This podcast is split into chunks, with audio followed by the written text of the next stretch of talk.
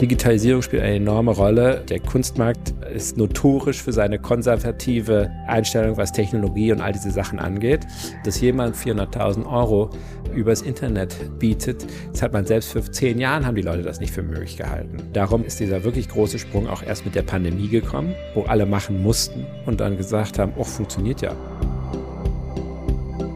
Herzlich willkommen bei Die Sucht zu sehen, dem Griesebach-Podcast. Alle zwei Wochen sprechen wir hier mit Menschen, die etwas in der Kunst oder über sie zu sagen haben. Als Daniel von Schacki neun Jahre alt war, gab sein Stiefvater ihm 500 D-Mark. Die waren allein für den Erwerb von Kunst bestimmt. Was von Schacki sich davon kaufte, weiß er heute gar nicht mehr so genau. Aber das Ziel war trotzdem erreicht, der Funke in ihm war gezündet. Er entwickelte eine besondere Vorliebe für Gerhard Richter, Sigmar Polke, Robert Rauschenberg sowie die klassische Moderne. Er ging für zehn Jahre in die USA, arbeitete als Galerist, Auktionator und Kunstberater, bis irgendwann erneut sein Vater auf ihn zukam. Bei dem handelt es sich nämlich um den Gresebach-Gründer Bernd Schulz. Und der machte nun den Weg frei für seine Nachfolge. Gemeinsam mit Diandra Donnecker hat von Schacki nun ab diesem noch jungen Jahr die Griesebach-Leitung übernommen. Was die beiden im Duo vorhaben und wie sie sich die Zukunft von Griesebach vorstellen, erzählt er uns jetzt in der 58. Folge von Die Sucht zu sehen. Wir sagen herzlich willkommen, lieber Daniel von Schacki. Danke. Herr von Schacki, als Ihr Stiefvater Bernd Schulz die Villa Griesebach mit fünf Freunden gegründet hat, das war in den 80er Jahren, die Mauer stand noch, hat er ein für den damaligen Kunsthandel revolutionäres Konzept etabliert. Damals nämlich ist der Kunsthändler auf die andere Seite gewechselt zum Auktionaren. Wie war denn der Kunsthandel bis dahin aufgestellt?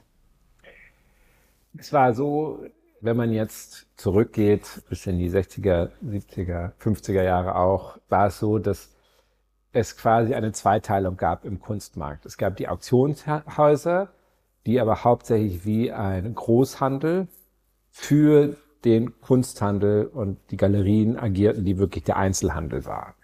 Also wenn man sich im Archiv oder in den Bibliotheken Auktionskataloge äh, aus den 70er Jahren oder gar aus den 60er Jahren anschaut, äh, haben die nichts mit den heutigen Auktionskatalogen gemeinsam, weil da steht nur zu jedem Los eine sehr dürre Beschreibung, keine Abbildungen. Und das war wirklich nur an absolute Fachleute äh, gerichtet. Und es gab auch wenig sozusagen Garantien der, der Auktionshäuser zu den, zu den Beschreibungen. Nicht? Also sozusagen so, jeder kauft, gekauft wie gesehen und ohne Zusicherung vom Auktionshaus zum Zustand, zum, zur Autorenschaft und so weiter und so fort. Also man musste sich seiner Sache schon relativ sicher sein. Ende der 70er Jahre äh, veränderte sich, da gab es einen Vorsitzenden bei Sotheby's, glaube ich, war es, der äh, äh, sagte, warum sollen wir nur die Großhändler sein?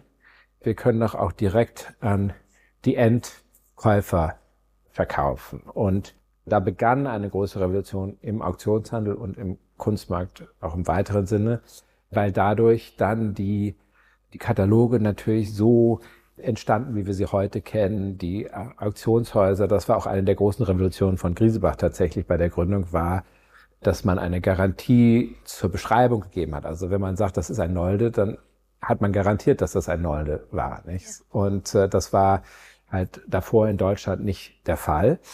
Und das war sozusagen der, der Beginn von dem, was wir heute sehen, wo natürlich die Auktionshäuser einen enormen Teil des Marktes dominieren weltweit. Nicht? Also ich glaube, Christis hatte jetzt gerade für 2022 berichtet, dass sie acht Milliarden Dollar umgesetzt haben. Und äh, so fing das an. Und in der Zeit muss man das auch sehen. Also dass Griesebach auch da die Gründer diesen Trend sahen und sagten also, if you can't beat them, join them. Also die sahen, sie sahen, dass sozusagen diese Strategie der englischen Auktionshäuser Früchte trug und dass das auch äh, in Deutschland bereits den Markt beeinflusste. Und sie sagten sich, okay, dann wollen wir da auch mitmachen. Nicht? Und äh, ja, der, der Rest ist in dem Sinne Geschichte. Ja. Gibt es denn heutzutage einen Unterschied, ähm, wo man sagen kann, dieser Kunde kauft eher in einer Galerie und dieser eher in einer Auktion Kunst oder mischt sich das? Also ich würde sagen, es gibt Kunden, die kaufen nur in Auktionen. Es gibt Kunden, die kaufen nur in Galerien.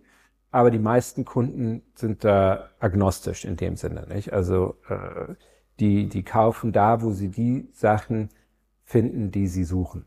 Ich habe selten erlebt, dass ein Kunde sagt, oh, das fehlt mir in meiner Sammlung, aber ich kaufe es nicht, weil es ist in der Auktion ja. oder es ist bei einem Galeristen. Ja. Was für Kunden sitzen bei Griesebach im Auktionssaal? Ja, also ich meine, heutzutage ist der Auktionssaal ja, der größte Auktionssaal ist ja der virtuelle Teil des Auktionssaals in dem Sinne. Also wenn wir das sozusagen darauf verbreitern, dann haben sie sozusagen eine sehr international durchmischte Gruppe von Menschen. Gut die Hälfte des Umsatzes äh, bei Griesebach wird mit ausländischen Kunden erwirtschaftet. Insoweit ist sozusagen dieser virtuelle Auktionssaal in vielen Zeitzonen beheimatet. Und es sind natürlich, es sind, es ist eine sehr diverse Gruppe von Kunden auch, nicht? Also es sind wirklich Wiederholungstäter in Anführungsstrichen, also Kunden, die wirklich bei jeder Auktion mitbieten, die es auch gerade den Nervenkitzel lieben, in der Auktion zu kaufen. Ja. Es ist ein großes Spektrum der deutschen Familienunternehmer sicherlich ja. vertreten. Das ist immer sozusagen ein wiederkehrender Faktor, äh, wie sehr sozusagen auch in Unternehmerkreisen in Deutschland doch Kunst gesammelt wird. Ja. Gibt es von denen beispielsweise auch Leute, die dann wirklich selber am Telefon sitzen oder lassen die bieten? Ah ja, absolut. Das lassen die sich meistens nicht nehmen. Okay, das ist der Spaß. Ja, absolut. Also das ist auch, das ist sehr selten, dass da dann ein Vertreter am Telefon ist, sage ich mal so. Dafür äh, hat man dann Zeit. Wem ist das wichtig, persönlich da zu sein und ein Gebot abzugeben? Ist das ähm, und dann sozusagen mitzukriegen, wie die Atmosphäre ist, zu sehen, wie die, wie die Hände hochgehen? Was zeichnet die aus? Also ich muss sagen, als ich Kunsthändler war, wenn es wichtig war, bin ich fast immer zur Auktion gefahren. Wenn ein Bild war, das mich wirklich sehr interessierte, nicht nur weil es mir wichtig war, das Bild im Original gesehen zu haben, sondern auch, weil äh, man doch immer wieder, also die Auktion lebt ja von Zufällen und, äh, und ist unvorhersehbar in dem Sinne nicht. Also es gibt immer wieder Überraschungen im Moment, die keiner vorhergesehen hat. Da ist sozusagen der beste Ort, davon in Anführungsstrichen zu profitieren als, als Bieter ist natürlich, wenn man im Saal sitzt, weil man dann äh, noch mehr visuelle Informationen einsammeln kann. Man hat einfach mehr Option, als wenn man äh, jetzt äh, nur zugeschaltet ist. Ich will damit sozusagen nicht sagen, dass die schriftlichen oder telefonischen oder Internetgebote äh, sagen, Gebote zweiter Klasse sind. genau, sondern es ist einfach eher sozusagen, wenn es sozusagen spitz auf Knopf kommt, dann hat man, wenn man im Saal sitzt, einen kleinen Vorteil noch. So würde ich es ausdrücken. Ja, ja. Sie haben lange in Düsseldorf gelebt und gearbeitet, zuletzt als selbstständiger Kunstberater. Wie hat sich denn Ihrer Ansicht nach in den letzten Jahren die Kunstszene im Rheinland entwickelt? Wir hören ja eigentlich immer mehr von Berlin. Ja, also Berlin ist natürlich sozusagen sicherlich, was die Anzahl der Galerien angeht, die Anzahl der in der Stadt lebenden Künstler, unangefochten die Nummer eins. Aber äh, was ich im Rheinland ich bin ja kein Rheinländer im Sinne. Ich bin 2011 äh, nach Düsseldorf gezogen, um für Griesebach damals das Düsseldorfer Büro zu öffnen. Und was ich am Rheinland wirklich schätzen gelernt habe, ist das unglaubliche Interesse und Offenheit, gerade auch gegenüber zeitgenössischer Kunst. Also es ist einfach, weil zum Kunstsammeln und sozusagen dafür, dass man eine lebhafte Kunstszene hat, gehören zwei Sachen. Es reicht nicht nur Geld zu haben. Ja. Man muss auch in der Allgemeinheit oder in der Gesellschaft verankerte äh, Neigung oder Interesse für Kunst haben. Nicht? Und das ist halt im, im Rheinland eine große Tradition, was ja wirklich auf Jahrhunderte zurückgeht. Und davon lebt das oder äh, davon profitiert das Rheinland noch heute, nicht? Also wenn Sie eine Liste der äh, bedeutendsten Sammlungen in Deutschland machen, äh, werden Sie sehen, dass viele, viele von diesen Sammlungen in den letzten 30, 40 Jahren im Rheinland entstanden sind. Mhm. Ist, ist ein Ort offener als der andere? Zwischen Berlin und Rheinland? Ja. Rheinland ist natürlich kein Ort in dem Sinne. Es ist natürlich ja, groß. also schwer zu sagen. Also das Rheinland ist auch offen. Ich glaube, Berlin ist in seiner Art sehr offen, weil es immer eine Stadt von Leuten war, die von außen gekommen sind und, und sozusagen die Auswärtigen in Berlin auch immer sagen, positive neue Entwicklung bewirkt haben. Also es ist, ohne jetzt Namen zu nennen, glaube ich, dass das ganz anders ist als in manchen anderen Städten in Deutschland, wo man sehr auf sozusagen die eigene äh, Tradition achtet. Berlin hat in Anführungsstrichen keine Tradition und das Rheinland hat immer unter vielen verschiedenen Herrschern gelebt und einfach weitergemacht. Und insoweit ist man auch dort immer offen für Leute von außen. Also als wir nach Düsseldorf gezogen sind, wurde man sofort eingemeindet. Wir sind sofort eingeladen worden. Äh, das hat mich mir damals doch sehr imponiert. Die Leute waren neugierig, man hat, man wurde eingeladen, äh, ja, man wurde sofort Teil der Stadt. Ja. Sie hatten bereits im Kindesalter die ersten Kontakte zu Kunst und Kunstmarkt. Ihr Vater hat Sie früh mitgenommen auf ja. Auktionen oder ins Museum oder auf Messen. Und wie ich las, hat bei Ihnen jedes Kind ein Budget gekriegt von damals 500 D-Mark. Mark. Ach ja, genau. Das ausschließlich bestimmt sein sollte, äh, um Kunst damit zu kaufen. Wie, so ist es, ja, ja. Wie alt waren Sie damals? Oh, als die Villa Griesebach gegründet wurde, ähm, war ich oh, neun Jahre alt. Also es wird sozusagen so, ich würde mal sagen, als ab zehn, elf wird das so losgegangen sein. Ganz schön früh. Ja. Und welches war Ihr damals von diesem Budget erstes selbst gekauftes Kunstwerk? Und vor allem, wie hat es Ihr Vater damals beurteilt, diese Wahl? Wissen Sie, ich weiß nicht mehr, was das erste Werk war, das ich gekauft habe. Mhm. Ich kann mich an einige der Werke erinnern, die ich gekauft habe. Ich weiß nicht mehr, welches das erste war, um ehrlich zu sein. Es ist so lange her.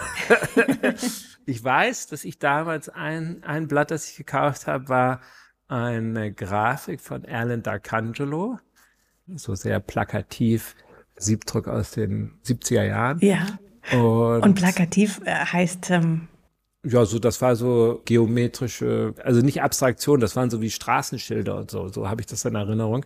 Und mein Vater hat sich sozusagen, er hat sich gefreut, dass wir was gefunden haben, was uns gefallen hat. er wollte uns nicht sozusagen den Elan nehmen, ja, sag ich mal so. Das ist gut. Die richtige Akquise gehört natürlich zum A und O eines Auktionshauses. Wie lernt man ein guter Akquisiteur zu werden? Also äh, es gibt ja Leute, die behaupten, man kann das nicht lernen, aber zu denen gehöre ich nicht. Das Wichtige ist, es ist, glaube ich, wie in jeder kundenorientierten Rolle, dass man nicht so sehr über seine eigenen Prioritäten nachdenkt, sondern darüber, was dem Kunden wichtig ist und dass man sich sozusagen in die Rolle des Kunden versetzt. Das stelle ich mir nämlich schwer vor, ja, dass man sich selber da vollkommen ausblendet, obwohl man ja derjenige ist, der es eben ja. Klar, da gebe ich Ihnen recht. Das ist, es ist nicht leicht und es gelingt einem manchmal vielleicht auch nicht immer. Aber äh, es ist sicherlich das, was hilft. Also was einem hilft wirklich bei der Akquise und auch natürlich das, weil der ganze Sinn dieser Akquise ist ja auch das Partnerschaftliche, also äh, auch mit dem Einlieferer, nicht? Also es geht nicht darum, irgendwie auf die Jagd zu gehen und irgendwelche kurzfristigen, jetzt nehme ich mal ein Wort aus dem äh, aus der Welt des Vertriebs, sage ich mal, irgendwelche kurzfristigen Abschlüsse zu machen, nicht? Weil unsere Kundenbeziehungen sind langfristig angelegt und äh, darauf habe ich auch immer bei mir großen Wert gelegt, dass es nicht darum geht, irgendwie ein kurzfristiges Geschäft mit dem Kunden zu machen, sondern wirklich langfristige äh, Beziehungen zu haben, die für beide Seiten auch positiv sind. Nicht? Mhm. Und, äh, und wenn man sozusagen sich bemüht, sich in die Schuhe des, der anderen Seite zu versetzen, des Kunden zu versetzen, dann äh, fällt es einem auch leichter, sozusagen einen Lösungsweg zu finden, der alle glücklich macht. Also auch Soft Skills, die man braucht. Ja, absolut. Man kann nicht nur Analytiker sein. Man darf Analytiker sein, aber nur Analytiker wird, glaube ich, schwer. Mhm. Sie sind nun Vorsitzender der Geschäftsführung und Mehrheitseigentümer neben Diandra Donica. Was können Sie als Duo? Also was macht Sie aus? Was macht Sie besonders in dieser Rolle? Mich oder sozusagen die Andra und mich als Gruppe? Genau, das Duo fände ich interessant. Okay. Also ich glaube, wir haben halt viele komplementäre Talente, Erfahrungen. Ich glaube, sozusagen auf der einen Seite habe ich natürlich diese langjährige Zeit in Amerika. Ich habe ja zwölf Jahre am Stück in Amerika gelebt. Meine Mutter ist Amerikanerin. Äh, ich habe immer sehr enge Verbindungen nach Amerika gehabt und habe die auch immer sozusagen in meinem Kunstarbeitsleben in Anführungsstrichen immer sehr aktiv behalten. Nicht? Äh, gerade weil natürlich diese Achse äh, Deutschland, USA im Kunsthandel einfach eine der Primärachsen auch ist. Die andere auf der anderen Seite hat zum einen eine, sagen, nach außen Gewandtheit, die ich vielleicht auch nicht immer habe. Wenn ich im Instagram-Feed schaue, kann ich nur lernen. und das ist ganz toll. Und das ist natürlich auch eine Generationenfrage. Also wir sind jetzt nicht so weit auseinander, aber es ist genug, dass wir eine halbe Generation auseinander sind. Und das ist dann auch wiederum schon, das macht einen Unterschied, nicht? Und äh, auch diese, diese Identität und sagen wir die äh, beginnende und zukünftig immer wichtiger werdende Kundengruppe zu verstehen, ist, ist auch ganz wichtig. Ne? Und, äh, und nicht zuletzt eine Frau, ein Mann, das sind alles Aspekte, die eine Rolle spielen. Nicht? Also ich glaube, dass wir uns da in vielerlei Hinsicht sehr komplementieren. Ja. Ihr Ziel wird unter anderem sein, so stand es in einer Pressemitteilung, das Geschäft mit Blick auf die Digitalisierung und Internationalisierung des Handels voranzutreiben. Erklären Sie uns, was damit gemeint ist? Ja, klar, gerne. Das, äh, der Kunstmarkt hat sich natürlich in den letzten 20 Jahren enorm internationalisiert. Also äh, ich bin jetzt seit, das erste Mal habe ich 2003 im Kunstmarkt gearbeitet. Und wenn ich daran zurückdenke, dann ist es heute sozusagen eine ganz andere Welt. Allein auch durch die technischen Möglichkeiten, E-Mail, Internetaktionen, Live, also Live-Übertragung von Auktionen im Internet, all diese Sachen.